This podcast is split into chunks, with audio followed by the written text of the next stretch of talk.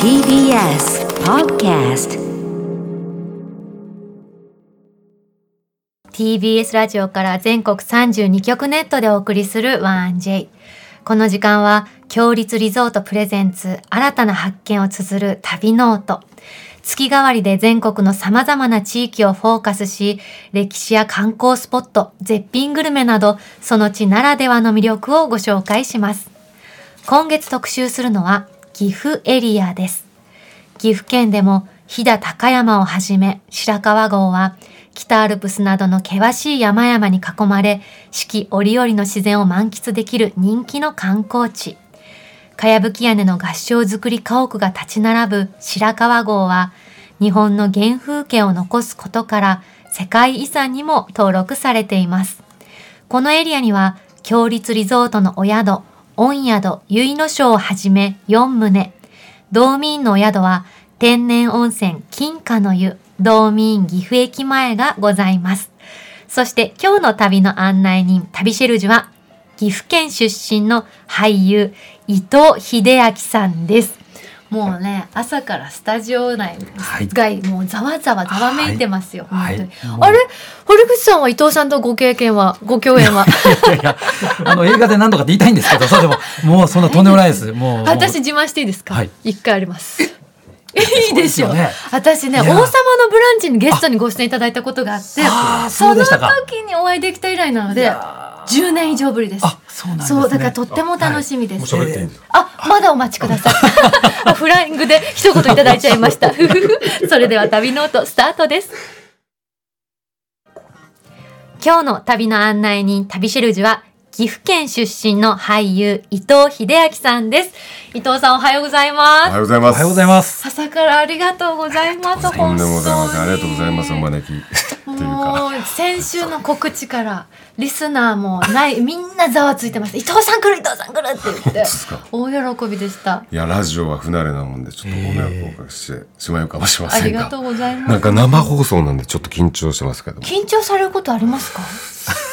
なんかこう、喋ってはいけないことを喋ってしまいそうで。何にもないです。あったら私大声で叫びますから。いや任せてくんで何の心配もなく喋ってくこの日曜日の、うん。このゆったりとした朝の雰囲気を壊さず喋りたいなと思ってます。朝お強いですか？そうですね。まあ、あの、割と朝の方が好きですね。朝どんなモーニングルーティンですか、まあ、朝6時ぐらいに起きて、早いですね、まあ、子供が、えっと、まだ小さいというか、今おいくつになられました？長男が6歳で、下があ違います。長男が7歳になって。何歳。になって、はい、であの長女が3歳です、うん。じゃあお子さんもみんな起きるから一緒に起きちゃそうですね。長男が特に早いんでご長男がね仮面ライダーお好きだから出るって言って出られたりすごく家族と仲良しだなっていう印象が。そうなんですよ、ん。自分自身も、あのちょっとオタク気質っていうかオタク？あのアニメとかあの映画とかもちろんそうなんですけどフィギュア収集のへえ。あのコレクター伊癖があって。藤家に何が並んでますか今フィギュアは？ならいあのじ今実際並んでるのは「ドラゴンボール」仮面ライダー」「セイント・セイヤ」とか、へえまあ可愛い気になったフィギュアとか。へえでまあ自分のこの、まあ、趣味部屋というかあのちょっとしたシアタールームみたいなところえにー、素敵。昔のその DVD とか、うんうん。アニメの DVD とか、そのフィギュアとかがフィ並んでるギュアとかわけですね「スター・ウォーズ」なんですよ「スター・ウォーズ」が主で。あとはアメコミとか。もうそれ夢の部屋ですよね堀口さんね。いいですよね、はい、うん。行ってみたいですね。改めてですね伊藤英明さんのプロフィールをご紹介いたします。はい。1975年生まれ、岐阜県ご出身。1993年に、ジュノンスーパーボーイコンテスト準グランプリを受賞後、芸能界デビューされました。2006年公開の主演映画、リミット・オブ・ラブ・海猿は、年間興行収入、年間興行収入1位を獲得するなど社会現象に。以降、海猿シリーズをはじめ、映画やドラマ、ドキュメンタリー、CM などで活躍。そして今月27日には、織田信長を木村拓哉さん、その性質、濃姫を綾瀬はるかさんが演じる話題の映画、レジェンドバタフライにご出演されます。福住平太郎貞家を演じていらっしゃいます。素晴らしかったです。あもうい、一足先に拝見させていただきました。いやー僕も見てすごいいい映画だなと思って。ご自分で見てはい。も、そういうふうに思えるタイプですか？いやあの、やっぱり木村拓哉さんという俳優と綾瀬はるかさんと、その大友監督うん。というその座組というかその中でやらさせていただくっていうのはものすごい得るものがありましたよね。どんな雰囲気でした？現場は。僕どうどういう目線で話していいのかわかんないんですけど、自分はその岐阜出身なので、三英傑が好きで特にその織田信長とかあの徳川家康豊臣秀吉と好き思いやりが違い、思い入れ違いますよね。そうなんですね。今回岐阜出身じゃないですか、で織田信長が、えーっと岐阜に入場して天下を目指すっていうところも、もう描かれているので、なんかやっぱり慣れ親しんだ風景というか、まあ、岐阜では撮っていないんだけどその岐阜城のそのなんだろうこう構図というか配置っていうのも全部事細かくあの再現されてセットで作られていて。でその中なだからね要はもうちょっと自分が体験したことのない味わったことのないあの映画現場でしたしどういった意味では、あたいだって海外の作品にも参加されたことがあるし、そうですけどやっぱりその時間もそうですし、その関わる人間の数もそうだし時間っていうのは結構長い時間をかけてね。長い時間そうですね、撮影するへー割と半年近く半年？5, ヶ月ぐらいでしたね。5ヶ月そうですね。なかなかそんなないですね。かなかないですね。で、京都と、京都と山形で撮影して、で、あの、皆さん吐く息が白かったですもんね。そうですね。寒そうでしたね。その中木村さんも、まあいろんなところから出てきて、だからどっからどういうふうに説明していいかわからないぐらいスケール感のある映画で、まあこう、今回その岐阜出身っていうこともあって、その福住平太郎貞家って僕が演じた役も、素敵でした。本当に素敵でした。ありがとうございます。濃姫の従者の役で、で、濃姫と共に尾張に入って、で、生涯、えっ、と、信長の下で、えっ、と、生涯を得た、あの、最後を、最後、なんていうんですかね、生涯を閉じたっていうふうに言われていて、で、やっぱり、なんだろう、今回木村拓哉さんは、えー信長の16歳から33、えー、50えー49歳33年間を演じられたんですけど、その役を通してあった信長っていうのはもう大うつけで、あの、ただのバカ者ただのたわけ者、無礼極まりない、場所をわきまえてわきまえてないただの若者をがやっぱりそのなんだろうその濃姫を通して見る信長の人間味に触れてその信長にあ生涯を捧げていくような役割だったので、なんですかね。昨日のそのまた話がどんどん飛んじゃって申し訳ないんですけど、ええ。昨日もあの熱田神宮えーヒット祈願をねなさったってニュースになってましたね。んですけどうん。なんですかね。その信長があの桶狭間の戦いの前に、えー成田神宮、えー成えー違う熱田神宮に参拝をして、あのいえー戦いに、えー行ったって言われてるとこで、割とその信長に割とっていうか信長にゆかりのある神社で、あの信長を演じられた木村さんと監督と自分で参拝させてもらっていたのが。すごい時間ものですねすごくすごい時間で、で、しかもその参拝に来ている、来てらっしゃるお客さんがたまたま、あの、木村さんを見つけられて、っておなってるわけですよね。で、ば、パーって道が開くんですよ。うんそうすると木村さんのご覧になった方々はみんな、ふわーってなって、なんかこう、元気と勇気をもらったみたいな表情になるわけですよね。すごいで僕僕は木村さんを後ろから大友監督と並んで見てたんですけど、その皆さんの顔を見て、そのピーンと張り詰めたあそのな、あつえっと、熱田神宮のね。な熱田神宮の、うん。神聖な空気その感と神聖な空気の中、本殿の中に行くその玉砂利をこう踏みしめるギュッギュッっていう音を聞きながら、この皆さんが高揚していく姿を拝見して、いなーって、これがこの人の役割なんだなっていうのを改めて知ってっていうか、改めて感じさせてもらえて、なんかすごい場所に立ち会った感じですね。そうなんですよ。だから自分自身もこういう主役とかやらせてやらせてもらうんですけど、自分自身では絶対こう見られない景色というか感じられない景色を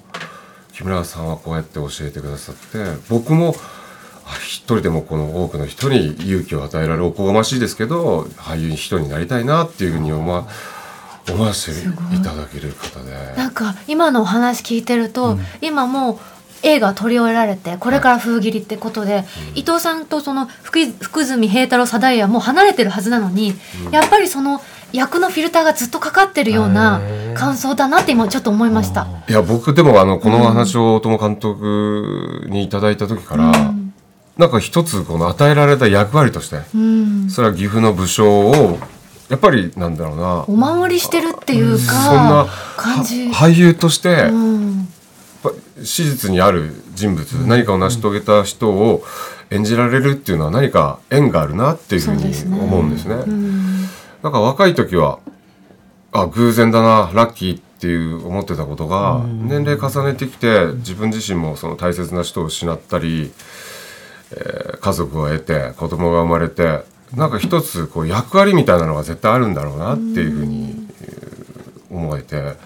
だけどそのお話いただいた時にあこれは岐阜を何かあの岐阜の武将として濃姫をあの責任持って終わりに、えー連れて。で生涯その濃姫のもとでの濃姫をお守りして、えー、と御殿のためにっていうのが多分武将だったと思うんですよね。いやだからもう本当にね、私令和の一正面ですけど、見ててこんな人が仕えてくれたらさぞ幸せだったろうなっていうその忠誠心と懐の深さと愛情深さがねもう佇まいから伊藤さんを感じるわけですよ。その姿にすごいグッときました。いやでもで今のお話を聞いてだからこそあの岐阜信長祭りに、はい。ね、先日木村拓哉さんと行かれて何万人も方が集まった時のだからあの微笑みで馬に乗ってらっしゃったんだなってなんかつながりました。うん。うん。なんかもう嬉しくて嬉しくて。いや改めてそのご出身の岐阜はい。の魅力ってどんなところだと感じられますか、やっぱり長良川木曽三川揖斐川、うん。あの雄大なはい。自然、あのなんだろう迫力のある川の流れだしこのゆったりとした癒しがあって緑が深くて金華山があって、なんかこう時代時時代劇に置き換えると、あの時代に置き換えるとそのこう理の理のある土地だなと思うんですよね。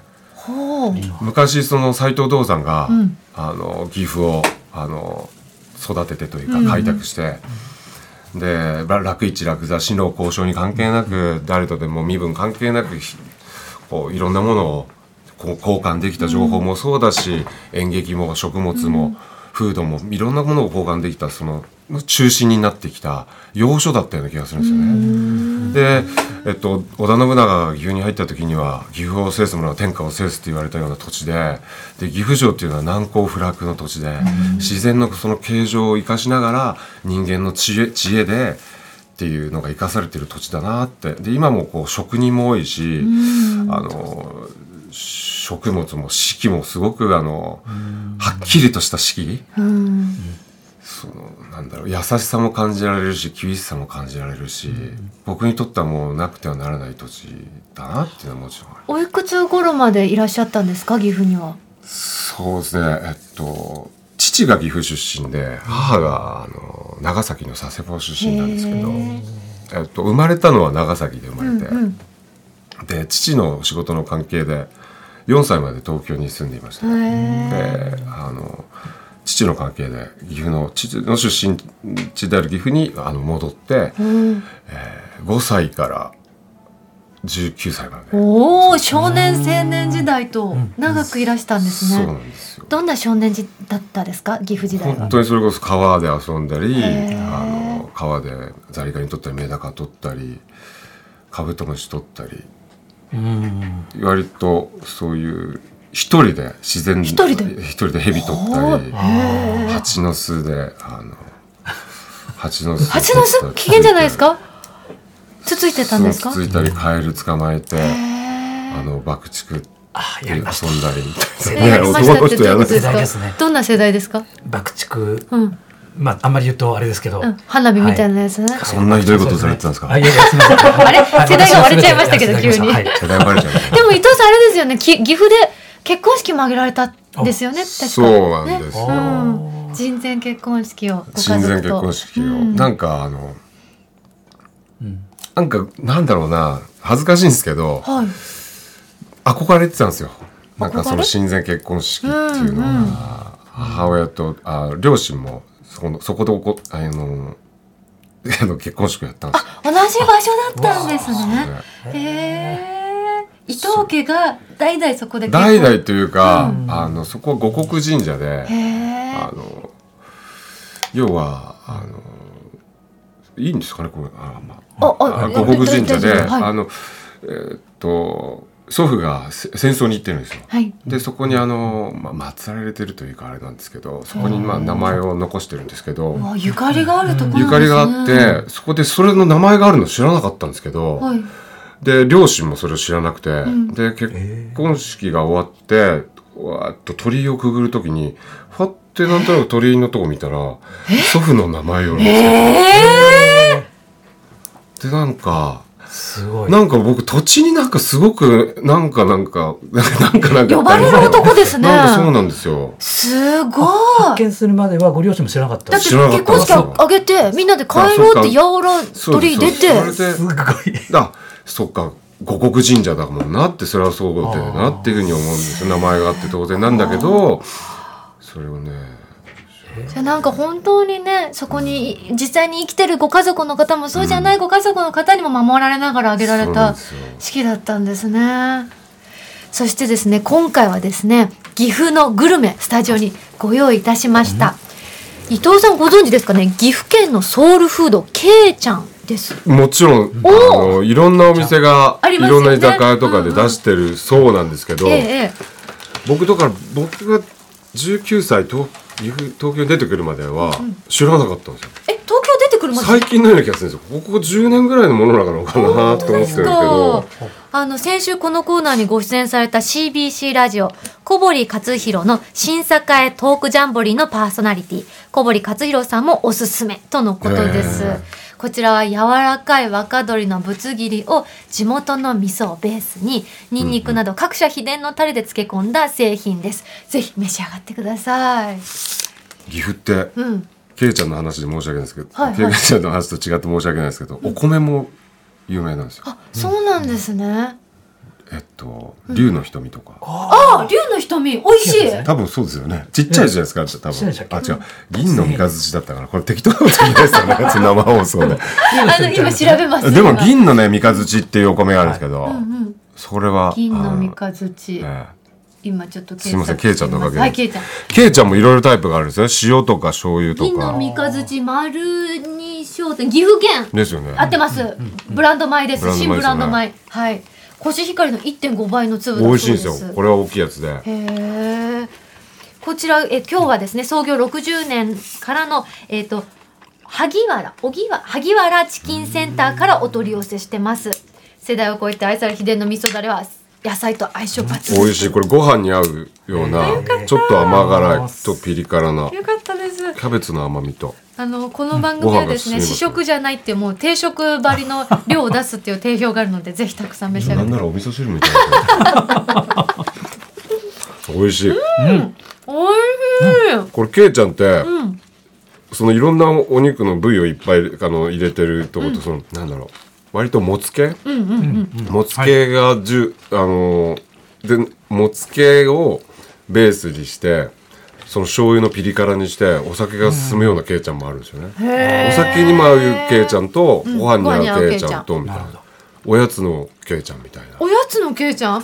いいこれってでもねあの、胸肉だけとかでうん。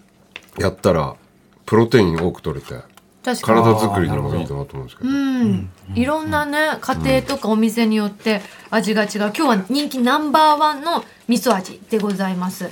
そして味変ができますこちらのあのはい萩原チキンセンターの増井さんおすすめの味変、はい。溶けるチーズを乗せてけいちゃんチーズタッカルビ風をご用意いたしましいたろんなことを考えますね。なんだろうこれ東海地方っていうか中部地区の人って味変好きですよね、あそうですか。例えば何があります？ひつまぶしとか。ああ確かに。ああでもそうですね。ひつまぶしもそうですね。うんうん。工夫しますよねなんかね、ベースから、確かに。